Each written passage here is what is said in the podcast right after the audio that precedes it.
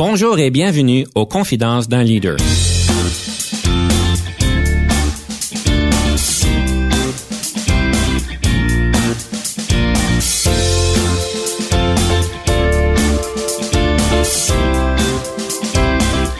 Ici Denis Lévesque, coach de cadre.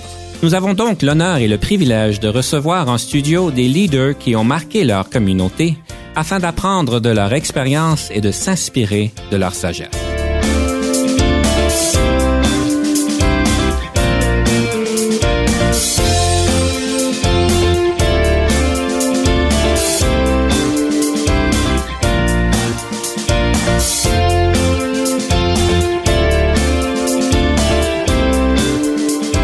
Aujourd'hui, nous avons le plaisir de recevoir en studio M. Mohamed Frendi, directeur bureau principal de l'information à Innovation, Sciences et Développement économique Canada.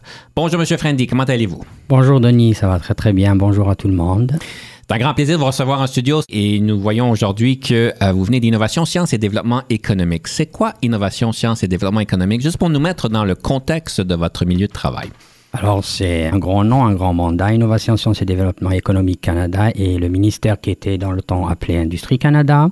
Récemment, avec le, nouveau gouvernement, il y a eu un grand mandat pour relancer l'innovation et replacer euh, notre pays, le Canada, euh, parmi les top 10 de, des pays dans l'innovation. Donc, il y a beaucoup de programmes, beaucoup d'initiatives visant à offrir beaucoup plus de services digitaux aux citoyens, encourager l'innovation, encourager des, centres d'expertise un peu partout dans, le pays pour essayer d'amener encore une fois le Canada, dans, comme je disais, euh, dans le top 10 des pays innovateurs dans le monde. Quand on parle d'innovation, est-ce qu'on parle d'innovation simplement au niveau technologique ou est-ce qu'on parle d'innovation à un niveau plus élargi? Tout, tout type d'innovation technologique, énergie renouvelable, lancement de l'entrepreneuriat, petite, petite entreprise, tout ce qui peut relancer le pays de, sur, sur la voie du développement sur tous les plans. Là, aussi sur le, le côté recherche scientifique, intelligence artificielle, recherche médicale, ce qu'on appelle en anglais les super clusters. Ils veulent créer des gros centres d'expertise un peu partout dans le pays pour relancer des disciplines particulières. Et vous faites partie évidemment donc euh, du euh, bureau principal de l'information en français. Est-ce que en anglais ça serait quoi le CTO Le CIO, Chief Information Office. Et votre rôle là, ce serait quoi? Mon rôle est assez varié. Euh, le, Chief Information Office, nous avons pour mandat de, de, de livrer tout ce qui est technologie de l'information et gestion de l'information. Dans ma direction, je m'occupe de pas mal de projets, entre autres de renouveler la, la, plateforme digitale pour faire en sorte que nos utilisateurs, nos citoyens puissent avoir des services beaucoup plus facilités avec euh, plusieurs canaux, multi-channel comme on dit. Téléphone portable, tablette et tout, mais que on se retrouve plus, par exemple, comme citoyen qui veut créer une entreprise ou quelque chose comme ça, de devoir aller à un bureau ci, puis ensuite de dealer avec la municipalité, puis on veut offrir quelque chose qui soit centralisé sur l'expérience utilisateur. Je m'occupe aussi de tout ce qui est intelligence artificielle, euh, apprentissage machine. J'ai quand même un groupe qui travaille très très activement dans ce secteur. J'ai aussi le côté euh, recherche et développement. Le but de l'équipe, c'est justement d'expérimenter des choses plutôt que de, de, de, travailler un petit peu à l'ancienne où on fait un appel d'offres euh, où on définit certains critères. Là, on se dit, on va d'abord essayer des choses, puis ensuite on décidera dans quelle direction on va faire l'appel d'offres. Vous parlez d'intelligence artificielle, c'est un peu à la une. J'en profite pour vous demander une définition de l'intelligence artificielle. C'est quoi vraiment l'intelligence artificielle? Alors généralement c'est un terme un peu pompeux. Euh, je suis désolé de le dire comme ça. Tout le monde maintenant euh, l'utilise à tout bout de champ. Intelligence artificielle, c'est pas quelque chose de, de, de, de si récent qu'on le prétend. Ça fait quand même euh, quoi 60, 70 ans que les gens travaillent dessus depuis Turing. Pour les gens qui ne Alan Turing, la machine du Turing qui a permis de de décoder euh, les codes de cryptage allemand durant la guerre mondiale. Alan Turing était un grand euh, mathématicien. Euh, d'ailleurs, pour les gens qui, qui, possèdent un Apple, le, la petite morsure sur la pomme, c'est parce que justement il s'est empoisonné. Je suis désolé d'être lugubre. Il s'est empoisonné avec une pomme quand il s'est suicidé, le pauvre pour d'autres raisons, dont entre autres sa différence d'orientation sexuelle. Je suis désolé encore une fois de, de diverger un petit peu. Donc l'intelligence artificielle, pour revenir, euh, c'est un domaine où les gens ont travaillé pour essayer de faire en sorte que la machine ne soit pas bête et disciplinée, mais qu'elle puisse apprendre des données qu'elle reçoit de l'extérieur ou d'un certain tas d'informations pour agir de manière relativement intelligente. Par exemple, Vous avez des systèmes qui vous permettent d'interagir avec euh, votre appel téléphone Rogers ou quelque chose comme ça. De plus en plus, nous avons des robots qui vous répondent. Alors, selon ce que vous fournissez comme information, des mots-clés, etc., ben, la, la, la machine peut interagir et dire, ah tiens, c'est ça qu'il voulait dire, je vais lui fournir la réponse. On en utilise beaucoup maintenant avec Alexa, avec euh, Google euh, Home, etc., où la machine vous entend, elle apprend de votre manière d'interagir, et au fur et à mesure que vous interagissez avec la machine et que vous corrigez ça, les résultats, elle apprend à vous connaître. Ce qui fait que si vous avez cette machine à la maison, eh ben, si vous avez trois membres de la famille, elle va apprendre à vous connaître et réagir différemment avec chacun de vous plutôt que de vous répondre toujours la même chose à vous trois. C'est intéressant ça. Je suis vraiment intéressé. Le monsieur dans les années quoi? Dans les années 40 qui a inventé cette machine-là, qui était peut-être une des premières machines avec l'intelligence artificielle, a pu donc la créer pour pouvoir trouver elle-même des méthodes, de pouvoir décoder les messages d'une manière plus rapide. Alors, on parle de, de, on parle de ça? la machine qu'il a inventée n'était pas encore intelligente, c'était plus d'un travail mathématique pour, qui a réussi à intercepter, à décoder le, le, le, les messages cryptés des Allemands. Il a d'abord mis en, place la machine de Turing, qui est une machine récursive. Encore une fois, je m'évade, je m'évade un petit peu dans les termes techniques, qui permet d'apprendre au fur et à mesure. Mais le test de Turing, c'est ce qui permet justement de dire est-ce qu'une machine est intelligente? Il te dit si tu mets une machine derrière un rideau et que tu interagis avec elle au bout d'un certain temps, si tu n'arrives pas à décider est-ce que c'est un homme ou une machine qui est derrière le rideau, c'est que cette machine est suffisamment intelligente. Et donc, Apple, par conscience, a donc cette pomme qui a été mangée, un bout qui mange, oui, qui a été mangé. On voit tout ça. Exactement. C'est un hommage que Steve Jobs a tenu à rendre à Turing pour son intelligence et son, sa, sa, différence. Et le fait que le pauvre, pendant ces années-là, malgré tous ses succès euh, scientifiques et le fait que sur le plan guerrier, il a, il a aidé le les Alliés à triompher sur pas mal de, champs, ben, sa différence sexuelle a fait qu'il a été ostracisé, écarté, et puis euh, il a souffert de ça au point de se suicider avec une pomme empoisonnée à l'arsenic. C'est beau de voir qu'on a beaucoup évolué au niveau de la société pour empêcher des personnes aussi brillantes euh, d'avoir autant de difficultés. Mais évidemment, on a parlé un peu d'intelligence artificielle parce que vous êtes évidemment un expert dans le domaine. Mais j'aimerais explorer un petit peu votre parcours de vie parce que vous avez quand même un parcours de vie assez particulier. Je pense que ça pourrait être intéressant de comprendre un peu d'où est-ce que vous venez, votre parcours de vie, la réalité que vous avez pu vivre plus jeune. Oh mon Dieu, ça va prendre des heures. non, non, on va se donner quelques minutes, mais... Euh, moi, je suis natif, euh, on va dire, comme on appelle, euh, First Nations, Première Nation d'Afrique du Nord en Algérie, euh, de Kabylie en particulier. j'ai grandi là-bas une bonne partie de, de, ma vie, jusqu'à la mi-vingtaine. j'ai fait mes études d'ingénieur en informatique là-bas, justement, c'est là-bas que j'ai baigné un petit peu dans l'intelligence artificielle dans mes, dans mes premières formations. Et puis, euh, j'ai ensuite atterri en France par vraiment euh, le, pur des hasards. J'étais parti touriste et j'ai croisé une enseignante euh, à l'université d'Orsay qui, quand elle a eu cette petite discussion avec moi, elle m'a dit Mais, Mohamed, qu'est-ce que tu attends pour faire une maîtrise, un DEA, ce qu'ils appellent en France, et puis potentiellement un doctorat? Et mon visa de touriste s'est transformé en, quelque chose qui a fini en France pour un DEA, puis ensuite au Canada pour la suite. C'est une, bonne manière de pouvoir aller à notre première chanson. Quelle est cette chanson et pourquoi vous l'avez choisie? Alors, la première chanson, c'est Pourquoi cette pluie? d'un chanteur euh, typiquement de ma région, justement. Elle parle de cette maman qui a perdu ses enfants durant les années de terrorisme que l'Algérie a traversé et qu'elle a traversé bien avant que le monde occidental n'en découvre les atrocités. Elle est, elle est douce, elle, est, elle parle, comme je dis, elle parle beaucoup de cette souffrance que les gens ont vécue. Malgré ça, il il, se lève et continue. Donc il, parle du fait qu'il y ait cette pluie, justement. Pourquoi cette pluie tombe? Est-ce que c'est parce que nous ne sommes pas bons? Est-ce que parce que, parce que, parce qu'il... Elle est en français? Et vous aurez la chance justement d'entendre un petit peu ses poèmes. Nous écoutons donc à Pourquoi cette pluie? Et nous prenons une petite pause ensuite.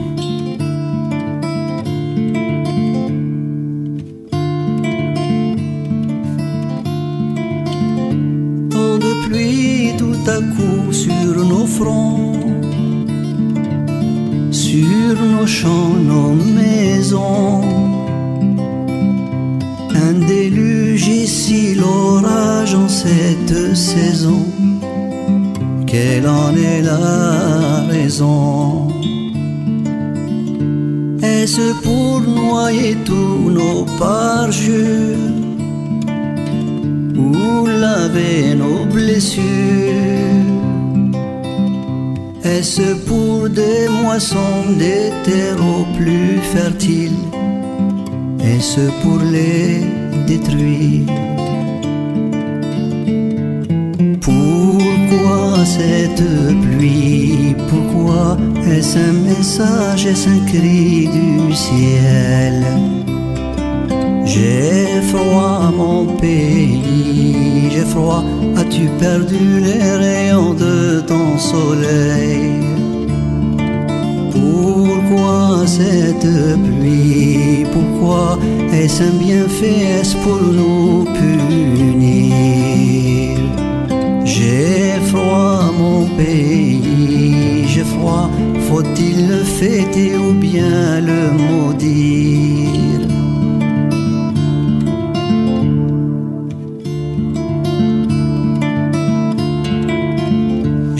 J'ai cherché dans le livre qui sait au creux de ces versets. J'y ai lu, cherche les réponses à ta question, cherche le trait d'union. Une mendiante sur mon chemin. Que fais-tu dans la rue? Mes fils et mon mari sont partis un matin, aucun n'est revenu. Pourquoi cette pluie? Pourquoi cette eau, ces nuages qui nous étonnent? Elle dit cette pluie, tu vois, ce sont des pleurs pour les yeux des hommes. C'est pour vous donner des larmes, depuis trop longtemps elles ont séché. Les hommes n'oublient pas les armes quand ils ne savent plus pleurer.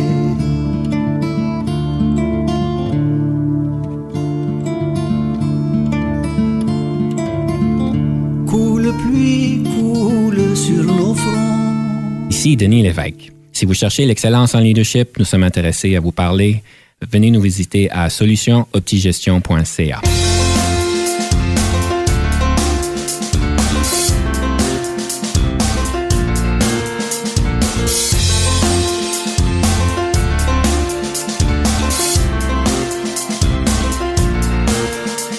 Nous sommes de retour à l'émission avec M. Mohamed Frendi, qui est directeur bureau principal de l'information à Innovation, Sciences et Développement économique Canada. Nous venons euh, de prendre une petite pause et nous avons entendu à pourquoi cette pluie.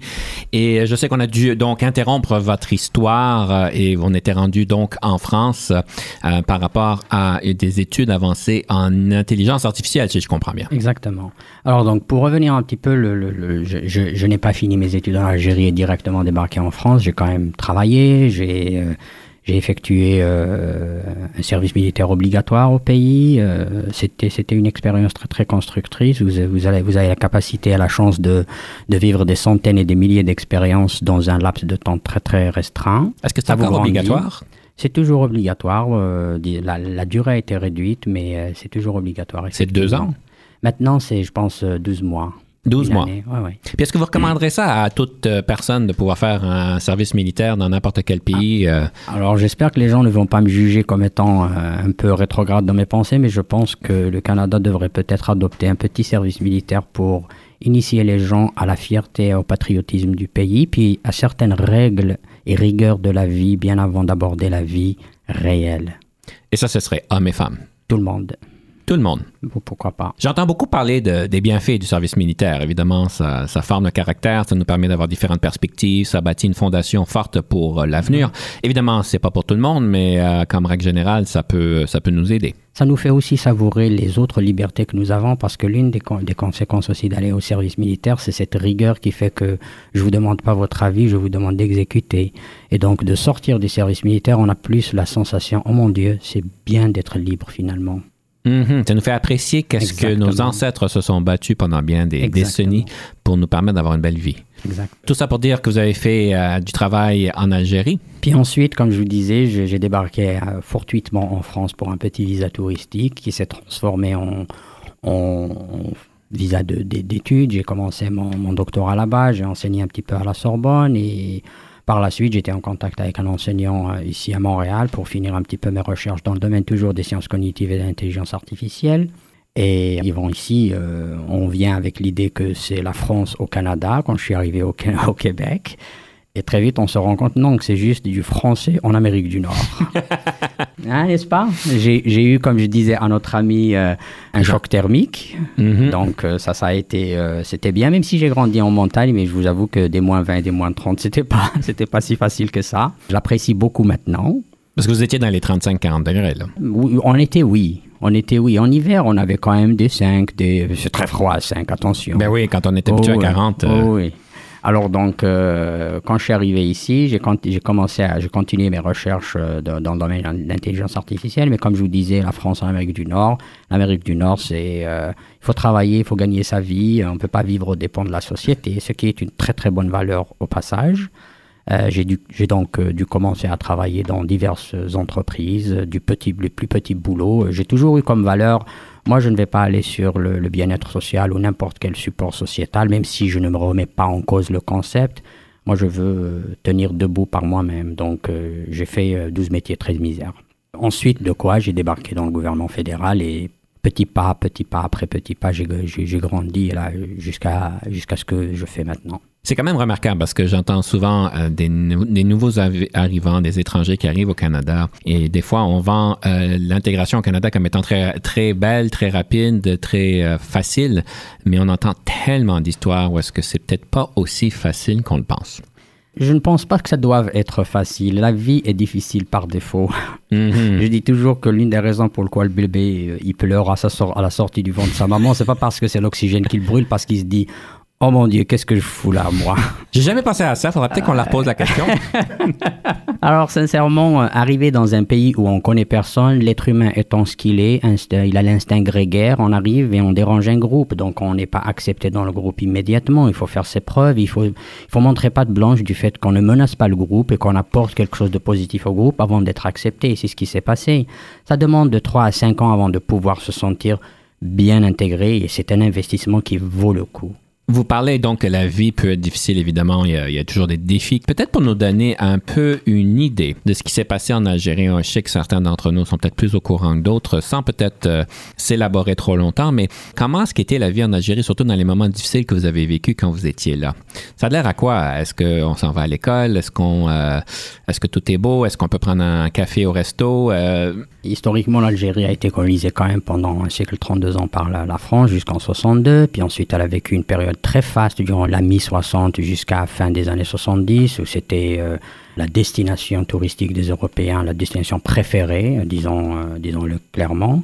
À la fin des années 80, début des années 90, il y a eu le spectre de l'extrémisme religieux qui est arrivé euh, à, la, à la faveur de l'ouverture démocratique. Donc, comme d'habitude, ils ont sauté sur l'occasion. On le vit maintenant en regardant la Libye, etc. Et euh, à ce moment-là, euh, l'Algérie a versé dans, une, dans, dans le terrorisme bien avant que, comme je disais, l'Occident le découvre pendant les périodes chaudes de ce, de ce terrorisme, c'était quand vous sortez le matin, vous dites au revoir à votre famille en, vous disant au fond d'eux, c'est peut-être un adieu, parce que vous savez pas ce qui va se passer. Euh, Il y avait des couvre-feux, il y avait, y avait plein de choses. Et donc, euh, les gens étaient quand même très stressés, les gens faisaient très attention à ce qu'ils disaient, à ce qu'ils faisaient. C'était pas une expérience euh, agréable à vivre, on va dire. Ceci dit, euh, ça, ça construit aussi une forme de résilience euh, vis-à-vis de la vie. On apprend à, à apprécier les petits moments de bonheur, puis en même temps à, à naviguer en- entre les soucis qu'on peut rencontrer dans la vie. est-ce qu'il y avait quand même un certain confort où vraiment tout était... euh, On ne peut pas répondre pour toute la société, disant qu'il y avait quand même des couches sociales un peu partout, comme un peu partout dans le monde. Avant le terrorisme, l'Algérie a traversé des, pénuries parce que le FMI l'avait tellement étranglé à un certain moment qu'elle était surendettée au point de ne pas pouvoir importer de la nourriture. Comme c'est pas un pays totalement autosuffisant, ce qui est le cas de tout le monde, maintenant tout le monde a besoin de tout le monde. Il y avait des pénuries et parfois, oui, oui, c'était difficile de trouver de la, farine, et tout, mais c'était pas le plus gros des problèmes. C'était plus la sécurité dans les années 90, pardon. Nous passons à un segment qui s'appelle une situation fictive. Donc, je vais vous donner une petite colle. Je vous ai pas préparé pour que vous puissiez aller, vous soyez à chaud, mais j'espère que elle soit quand même confortable. Ça, c'est pas juste. Alors, c'est une petite colle euh, où est-ce qu'on vous demande, en tant que gestionnaire, qu'est-ce que vous ferez? Ça serait quoi les stratégies que vous mettrez en place? Est-ce que vous êtes prêt pour la colle? Eh ben, j'espère que je vais pas décevoir les, les gens qui vont m'écouter.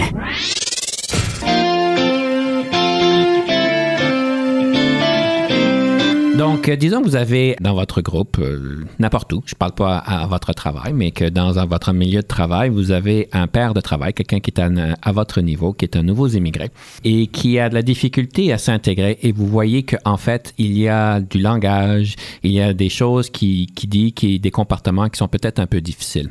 Quelle serait votre, serait la chose que vous feriez à ce moment-là? Et évidemment, c'est un père de travail, c'est pas un employé, c'est quelqu'un avec qui qui est au même niveau que vous. Ça serait quoi vos stratégies? C'est quoi votre. Est-ce que vous feriez rien ou est-ce que vous interviendrez? Qu'est-ce que vous feriez? Ben, il, y a différentes manières. Je, ne pense pas qu'il y ait une seule stratégie vu que la situation fictive est assez, est assez générale.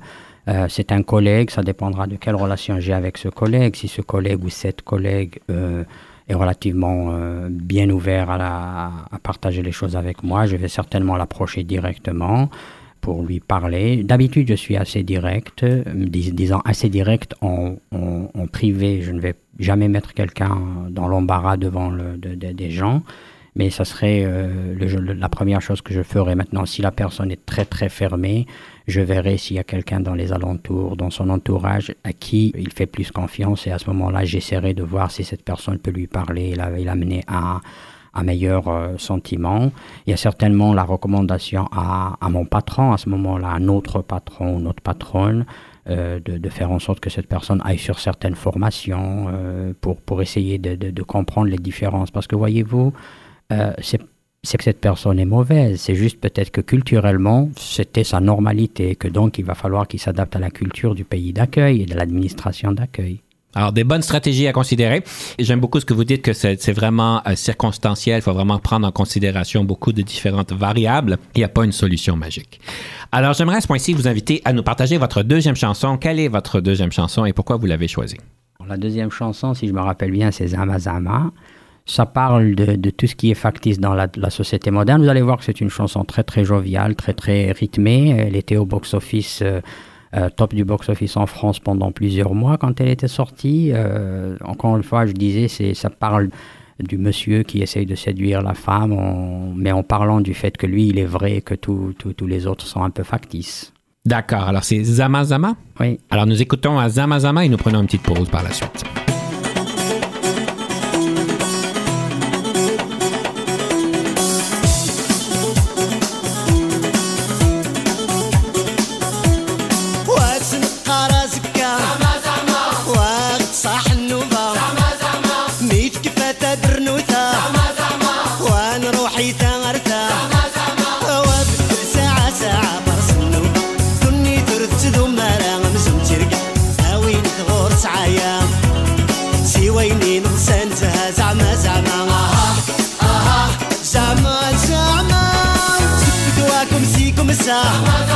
C'est bon, tu aimes ça. Profite des moments de joie. On ne vit qu'une fois.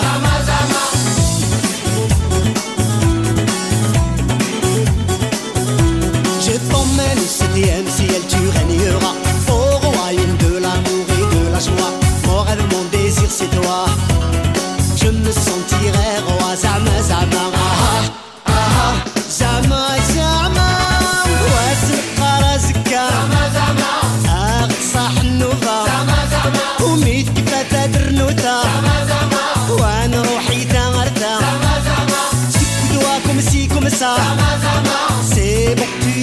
ça. Profite des moments de joie. On ne vit qu'une fois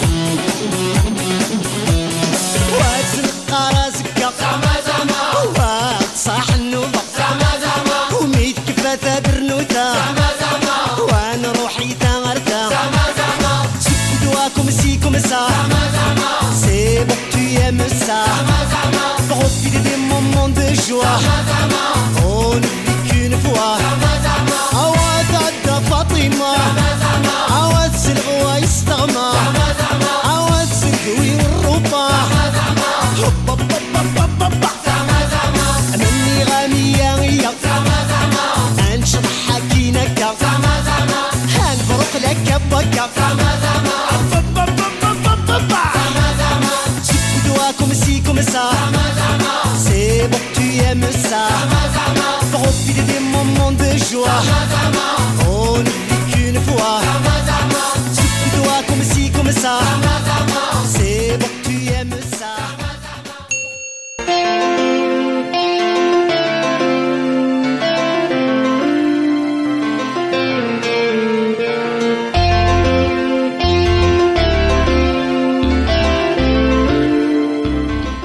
Retour à l'émission, nous sommes ici avec Mohamed Frendi, directeur bureau principal de l'information à Innovation, Sciences et Développement économique Canada. Nous venons juste d'entendre euh, la chanson Zama Zama et nous sommes donc euh, au point où est-ce que nous parlons d'un livre, un livre sur le leadership qui vous a marqué, que vous voudriez peut-être partager avec nos auditeurs. Il y a eu un livre que j'ai lu sur, euh, sur les méthodes de gestion euh, japonaises de Nonaka et Takeshi. Je me rappelle pas du titre, sincè- sincèrement. Mais c'était un livre qui m'a ouvert un petit peu l'esprit au fait que les, techniques de gestion ne sont pas nécessairement toutes identiques un peu partout dans le monde et qu'ils ont les- cette, cette, idée de, de- d'atteindre des objectifs pas nécessairement euh, de la même manière. Quelque chose qui m'avait marqué dans ce livre que j'ai bien aimé, c'est euh, c'est une image euh, en, en fait où il montrait comment est-ce que le monde occidental regarde l'atteinte des objectifs de, de gestion en général ou des objectifs de vie. Alors il disait que l'occidental, il, schématisait ça, imaginons que vous- votre objectif c'est le sommet d'une montagne. L'occidental euh, regarde le sommet de la montagne et il veut y arriver le plus vite possible. Quand, il, quand on dit l'occidental, il ne faut pas comprendre l'européen ou le blanc ou quelque chose comme ça. Le monde occidental ou la culture occidentale. Donc on garde les yeux fixés sur le sommet de la montagne et on commence à marcher en se disant il faut que j'atteigne l'objectif. Sauf qu'on on trébuche beaucoup en, gardant les yeux sur le sommet de la montagne. Alors que l'asiatique, il sait où est le som- le sommet de la montagne, il est quelque part, mais il est couvert d'un nuage. Ce qui lui importe, c'est que de marcher le plus sûrement possible, à petits pas, tout en gardant sa tête sur- rivée sur le sol pour pas faire d'erreur, et de s'améliorer et d'améliorer son chemin au fur et à mesure.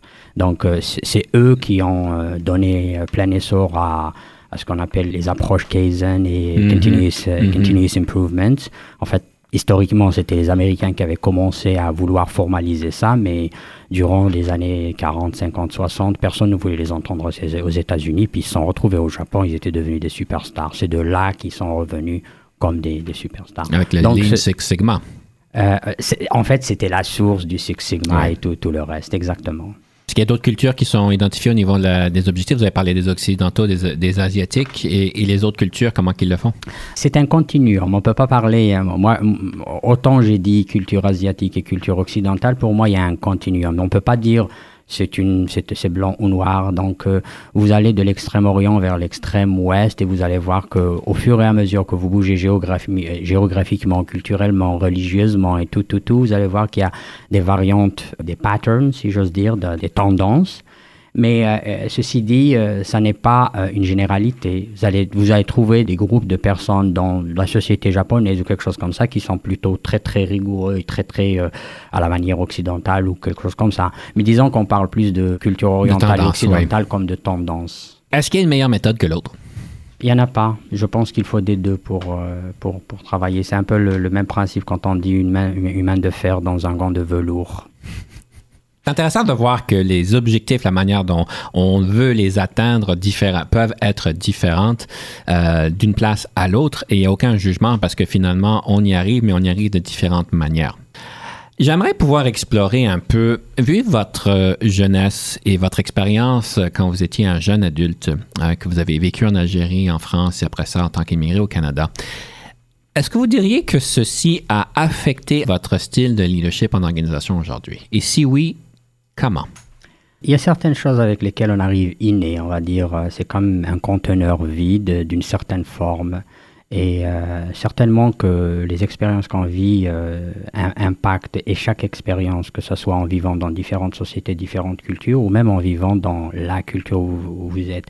Ceci dit, je dois vous avouer, je le dis souvent à des gens qui sont restés au pays, euh, vivre l'expérience occidentale est, une, est quelque chose de très très gratifiant parce que nous, nous, nous venons de, de cultures qui sont relativement plus relaxes sur certains aspects de la vie et d'arriver en Occident et de trouver la structuration, la, la, rigueur et presque le détachement entre individus quand il s'agit d'accomplir certaines tâches, ça grandit, ça, ça renforce cette rigueur.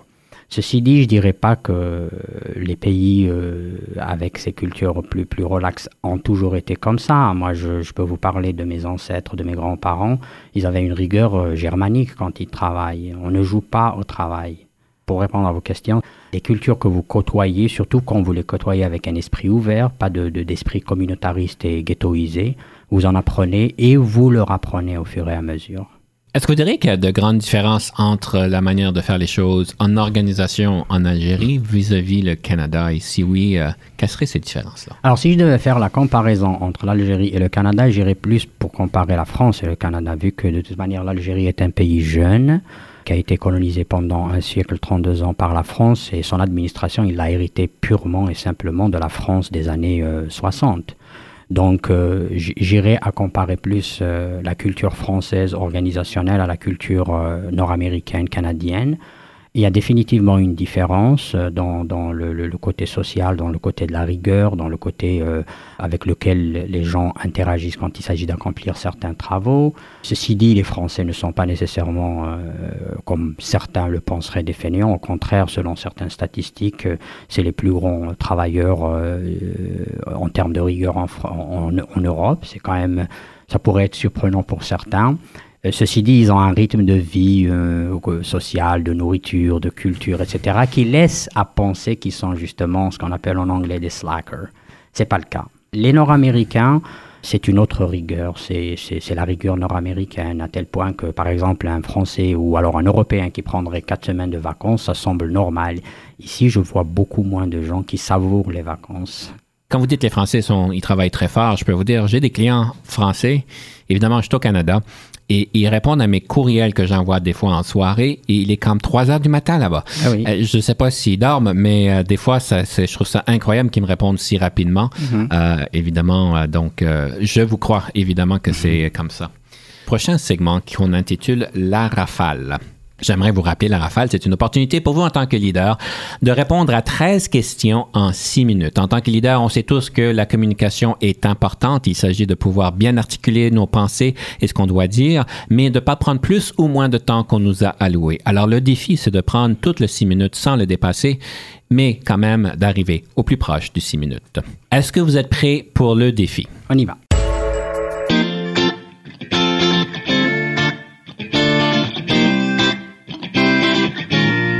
Le leadership, est-ce inné ou acquis?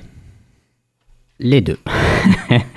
les deux parce que j'ai toujours pris les devants euh, depuis enfant, euh, dans, à l'école représentant les élèves, etc. Puis au travail adulte, je me suis rendu compte que l'histoire, tu l'écris ou elle s'écrit sur ton dos. Alors donc je me, je me suis dit, il vaut mieux que je l'écrive moi-même, comme ça au moins j'aurai pour la possibilité de l'influencer. Je vous nomme Cinq leaders dans l'histoire, lequel, laquelle préférez-vous? On parle de Gandhi, de Jeanne d'Arc, de Béatrice Desloges, de Nelson Mandela ou Louis Riel? Tous ces personnages sont très très importants, euh, mais je choisirais Gandhi euh, parce que pour moi c'est c'est l'homme qui représente la force tranquille, la patience, la vision. Il a, il a vaincu les Anglais sans, sans, sans tirer une balle. Avez-vous toujours voulu devenir un leader ou est-ce un parcours de circonstances? Euh, alors, euh, comme, comme, je disais à la, à la première question, euh, j'ai toujours eu quelque chose, on va dire, depuis petit. J'avais toujours ce, ce, côté sauveur, euh, défenseur des démunis, etc. Puis, en même temps, je me rendais compte rationnellement qu'au travail, on n'est jamais mieux servi que par soi-même. Donc, je me suis dit, il va falloir que je prenne les devants et puis créer justement cette dynamique qui va permettre que le travail se fasse correctement. La différence entre le leadership et la gestion? Alors, j'ai pas pris le temps de lire Wikipédia pour ça. Donc, j'ai jeté ce, que, ce, que, ce qui me venait à l'esprit euh, pour, pour répondre. Mais pour moi, le leadership, c'est tout ce qui est. C'est comme un explorateur, un éclaireur, quelqu'un qui a des idées, une vision, qui au-delà de l'exécution, alors que le, le, le gestionnaire, c'est celui qui gère tactiquement, opérationnellement des choses que peut-être le leader lui a dit de faire ou établi comme programme. Avez-vous déjà travaillé avec un coach? Et si oui, qu'est-ce que ceci vous a donné? Alors, euh, oui, oui, j'ai travaillé avec un coach, il est juste en face de moi, de l'autre côté. ça m'a ouvert les yeux sur certains détails de mon approche dont, euh, dont je ne me rendais pas compte. Euh, par exemple, l'une des choses qui m'a marqué quand nous avons commencé à faire les, les séances de coaching, c'était quand je lui ai expliqué un petit peu mes manières d'interagir avec les gens, il m'a dit, il m'a expliqué le concept de l'intention versus la, la, la c'est quoi déjà? La perception, la Oui. perception. Donc ton intention peut être très bonne, tu veux vouloir aider les gens, mais ta manière de l'exprimer, ton expression faciale, corporelle, etc., peut vouloir dire je vous menace ou je vous aime pas ou vous êtes des, des, des, des, personnes stupides. Et donc il faut, choi- euh, il faut choisir et adapter son message, que ce soit corporel, verbal, approche, etc., pour que la personne avec qui vous interagissez, vous interagissez puisse percevoir en vous un allié et un collaborateur plutôt qu'un ennemi, un, quelque chose, une menace. La meilleure formation en leadership que vous avez jamais eue? Je ne pourrais pas répondre à cette question euh, par une formation parce que je considère que toutes les formations que j'ai faites euh, sont comme des pierres d'un mur. Il n'y a pas une pierre qui est meilleure que l'autre. Toute pierre participe à la solidification et à la consolidation du mur pour que celui-ci tienne droit. Quelle marque de voiture conduisez-vous? Toyota comme la plupart du monde. Votre passe-temps préféré? Il y en a plusieurs. Euh, la, la première à laquelle je penserai, c'est plus euh, la lecture. Et quand je dis lecteur, lecture, j'espère que les gens vont pas s'enfuir en- quand je commence à dire qu'est-ce que je lis, la géostratégie, les sciences cognitives, la philosophie et tout. J'aime beaucoup la musique et les sports. J'aurai probablement euh, des, des affinités avec Jean, euh, notre, notre hôte d'aujourd'hui. Le nombre d'heures moyennes que vous avez passé au bureau? Pas mal. C'est beaucoup. En tant que leader, qu'est-ce qui vous frustre le plus au travail? Ce qui me frustre le plus, c'est- la rigidité de certains, c'est ce côté dogmatique. Ah, ça, a toujours été fait comme ça, faut pas le changer. Je suis respectueux des règles, mais quand, on se rend compte que les règles ne sont plus bonnes, il faut peut-être euh, s'asseoir et se dire euh, je vais les changer. Donc, euh, comme disait notre cher Einstein, la stupidité, c'est de répéter les mêmes expériences et d'espérer que le résultat soit différent. Et en tant que leader, qu'est-ce qui vous rend heureux au travail? D'abord que le travail se fasse accomplir, mais surtout et avant tout que je vois euh, cette, cette petite étincelle de joie et de bonheur dans les yeux de mes employés parce qu'ils sont bien dans le milieu de travail et parce qu'ils ils se sentent aussi épanouis et accomplis. Je vous donne quatre qualificatifs. Situez-vous par rapport à ceux-ci. Créatif, bagarreur, cérébral ou envieux. Alors les trois premiers, je dirais créatif définitivement, bagarreur, pas, pas vraiment baga- bagarreur, pugnace, je ne laisse jamais tomber. Vous me dites euh, qu'il y a juste 10 options pour résoudre un problème, je vais essayer les 10, mais quand il n'y en a plus, euh, ben, je vais créer la 11e, la 12e, la 13e, jusqu'à ce que je trouve une solution. Cérébral définitivement. Je suis tout le temps dans mon cerveau à réfléchir. euh, je suis dans le domaine de l'informatique, on est par définition, disons généralement, très introverti. Pour ce qui est d'envieux, je suis envieux quand je vois une organisation, une équipe fonctionner mieux que la mienne et à ce moment-là, je me dis, il va falloir que je regarde qu'est-ce qui fonctionne bien chez eux. Donc, ça n'est pas de l'envie euh, négative et pathétique, mais c'est plus une envie d'aller vers mieux. Si vous n'étiez pas devenu un leader, qu'auriez-vous voulu devenir? J'aurais voulu être un artiste. Probablement musicien, ouais. J'ai un petit peu l'esprit troubadour de temps en temps. Mais si je devais être dans quelque chose de beaucoup plus euh, formalisé, ça serait plutôt dans la philosophie euh, et l'enseignement. Fabuleux. Vous savez, vous avez vraiment battu tous les records parce que jusqu'à date, il n'y a personne qui s'est rapproché du 6 minutes aussi proche que vous. Vous savez, c'est quoi votre score pour aujourd'hui? Je, je vous le disais tout à l'heure que j'étais pugnace. J'atteins toujours mes objectifs, et ben ça en fait partie probablement. C'est un petit rien du tout, mais Ben, vous étiez Succès. pas mal proche. Il y a juste une personne qui va pouvoir vous battre parce que vous êtes à 5 minutes 59 secondes. Si vous avez pris une pause d'une seconde de plus, vous auriez établi le record mondial à 6 minutes. Vous avez pris tout le temps qu'on vous a donné. Je vous remercie énormément. C'était bien intéressant. Et sur ce, nous allons prendre une petite pause.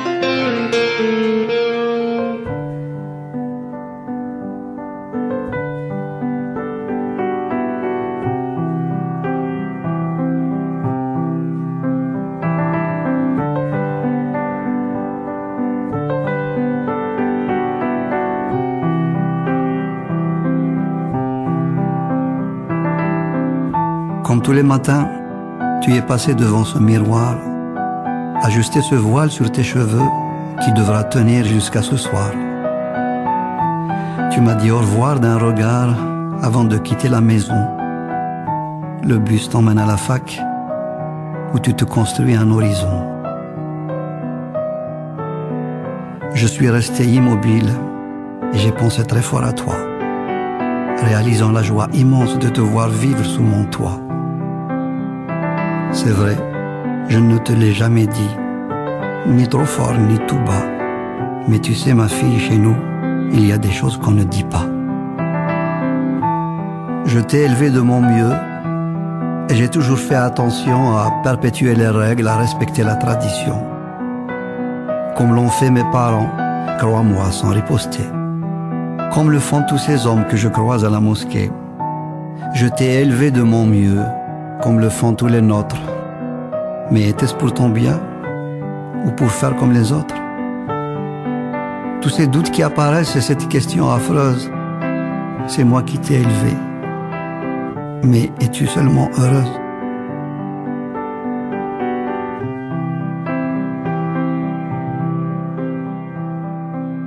Je sais que je suis sévère et nombreux sont les interdits. Tu rentres tout de suite après l'école et ne sors jamais le samedi. Mais plus ça va et moins j'arrive à effacer cette pensée. Tu songes à quoi dans ta chambre quand tes amis vont danser? Tout le monde est fier de toi, tu as toujours été une bonne élève. Mais a-t-on vu assez souvent un vrai sourire sur tes lèvres?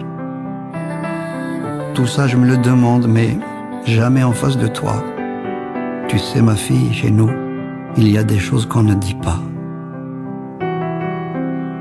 Et si on décidait que tous les bien-pensants se taisent Si pour un temps on oubliait ces convenances qui nous pèsent Si pour une fois tu avais le droit de faire ce que tu veux Si pour une fois tu allais danser en lâchant tes cheveux Je veux que tu cries et que tu chantes à la face du monde Je veux que tu laisses s'épanouir tous ces plaisirs qui t'inondent Je veux que tu sortes, je veux que tu ris, je veux que tu parles d'amour Je veux que tu aies le droit d'avoir 20 ans au moins pour quelques jours. Il m'a fallu du courage pour te livrer mes sentiments. Mais si j'écris cette lettre, c'est pour que tu saches simplement que je t'aime comme un fou, même si tu ne le vois pas. Tu sais, ma fille, chez nous, il y a des choses qu'on ne dit pas. Monsieur Friendly, est-ce que vous pourriez nous présenter la pièce musicale que nous venons d'entendre et pourquoi est-ce que vous l'avez choisie?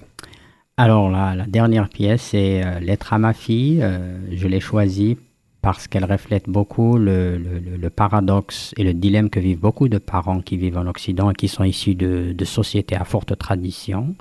Cette histoire parle justement du papa qui parle à sa fille, qui, vit dans, un genre de, quartier où elle doit porter le foulard, ou est-ce qu'elle doit le porter ou pas. Il aimerait pouvoir la supporter, mais en même temps, lui aussi, il est soumis à une forte euh, pression de la part de la société.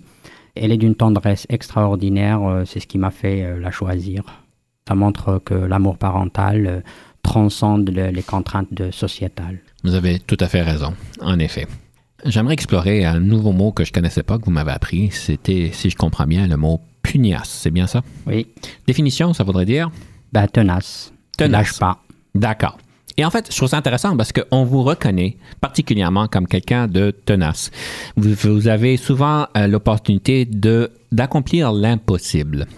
Euh, souvent, vous, le monde, d'après ce que je comprends, vous disent ben t'as pas besoin de faire ça parce que tu n'y arriveras pas de toute façon. Et évidemment, la surprise quelques mois plus tard, c'est que c'est fait. C'est quoi votre méthode pour faire l'impossible? Je pense pas qu'il y ait une méthode. La méthode, c'est plus euh, une, une, valeur qui fait que on, le non n'est pas une réponse. Euh, tomber par terre n'est pas la fin. Ce n'est que le début de la prochaine étape. Donc, euh, mordre, mordre, mordre, mordre jusqu'à ce qu'on ait à arrive à avoir le résultat. C'est vrai que euh, on est blessé parfois, on reçoit des coups et parfois on se dit je, je devrais peut-être arrêter, mais l'instant d'après il y a comme une boule d'énergie qui dit non non c'est pas encore fini, il faut repartir, ne serait-ce que parce que il faut le faire pour les autres, pour la société, pour des, idéaux. Souvent ce qui motive les gens c'est justement les idéaux et moi mes idéaux sont toujours là, ils me guident. Euh, je ne travaille pas parce qu'il y a un guide de valeurs et éthiques qui a été écrit par quelqu'un. Mes idéaux, ils transcendent de ça, ils sont bien au-delà de ça. Et C'est pour cette raison que je me lève tôt le matin pour travailler et que je travaille tous les jours comme si c'était ce jour-là que je dois justifier de mon existence, sinon je serais licencié ou que je finirais dans la misère la plus totale. Et donc, euh, ces idéaux font que je ne lâche jamais quand je dois affronter un quelconque euh, défi jusqu'à ce qu'on le résoudre d'une manière ou d'une autre. Et toujours dans les respects des règles de, l'art, pas, pas euh, par des moyens cowboys. pas à la Trump, c'est ça? Pas nécessairement. Je voudrais pas aller dans la politique, mais vous parlez d'idéaux. C'est quoi vos idéaux? deux ou trois idéaux qui vous, qui vous, qui vous encadrent, si je peux dire, à chaque jour? Ben, l'honnêteté, l'humilité et euh, l'engagement, comment on appelle ça, l'abnégation. Et ça, c'est des choses que tous les matins, là, quand vous vous levez, c'est très clair dans votre tête. C'est tout le temps. En fait, je n'y pense même pas. Ça fait partie de, de, de, de moi, on va dire. Mm-hmm. Ah ben, c'est bien. Donc, c'est très rafraîchissant de voir parce que c'est pas tout le monde qui parle d'idéaux, évidemment. J'aimerais grandement vous remercier pour euh, votre sagesse aujourd'hui, pour euh, d'avoir partagé avec nous euh, votre expérience. J'aimerais conclure avec une peut-être une citation sur le leadership. Ce serait quoi cette citation-là? Alors, il y en a plusieurs qui viennent à l'esprit, mais comme je parlais des idéaux tout à l'heure, celle qui me vient à l'esprit, elle vient de Kennedy, qui disait ne, te ne demande pas à ton pays ce que ton pays peut faire pour toi, demande-toi plutôt ce que tu peux faire pour ton pays.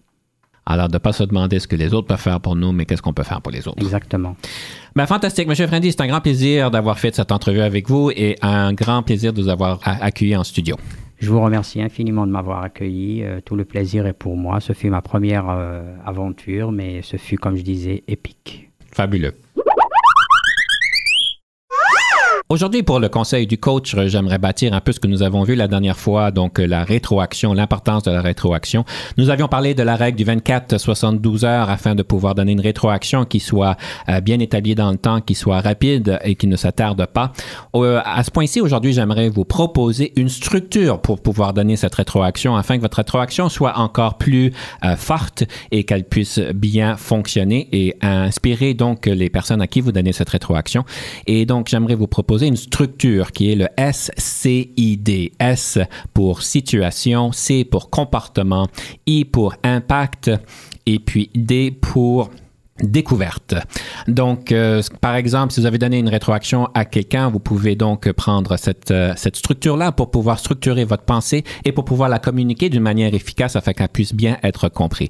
Par exemple, SCID, ça pourrait être un employé qui a donc bien répondu au téléphone avec un, un client qui était peut-être un petit peu frustré, vous pourriez arriver et dire, ben écoutez, monsieur, euh, monsieur Friendy, euh, vous avez vraiment bien fait dans ce matin lorsque vous avez eu cette conversation-là avec ce client. J'ai bien remarqué que le client était très frustré. Il y a eu des impasses dans le service et il, faisait, il adressait ça avec vous. Ce que vous avez fait, c'est que vous avez resté calme. Vous avez pu donc bien adresser la situation. Vous avez, vous avez trouvé des solutions pour notre client euh, et ces solutions finalement ont eu comme impact que le client a pu finir la conversation d'une manière positive et qu'il a pu donc euh, trouver des solutions à son problème. Il a donc pu continuer notre, cette relation privilégiée avec nous. Et le D, c'est pour lancer une question pour découvrir, pour voir qu'est-ce qu'on peut faire pour pouvoir continuer ceci ou qu'est-ce qu'on peut faire pour que l'équipe puisse bien profiter de vos compétences. Et voilà le conseil du coach pour euh, cette semaine.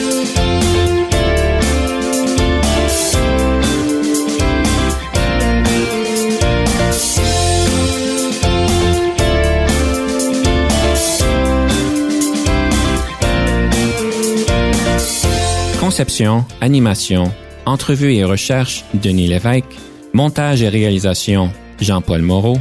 Confidence d'un leader est une production et une présentation d'Unique FM 94,5.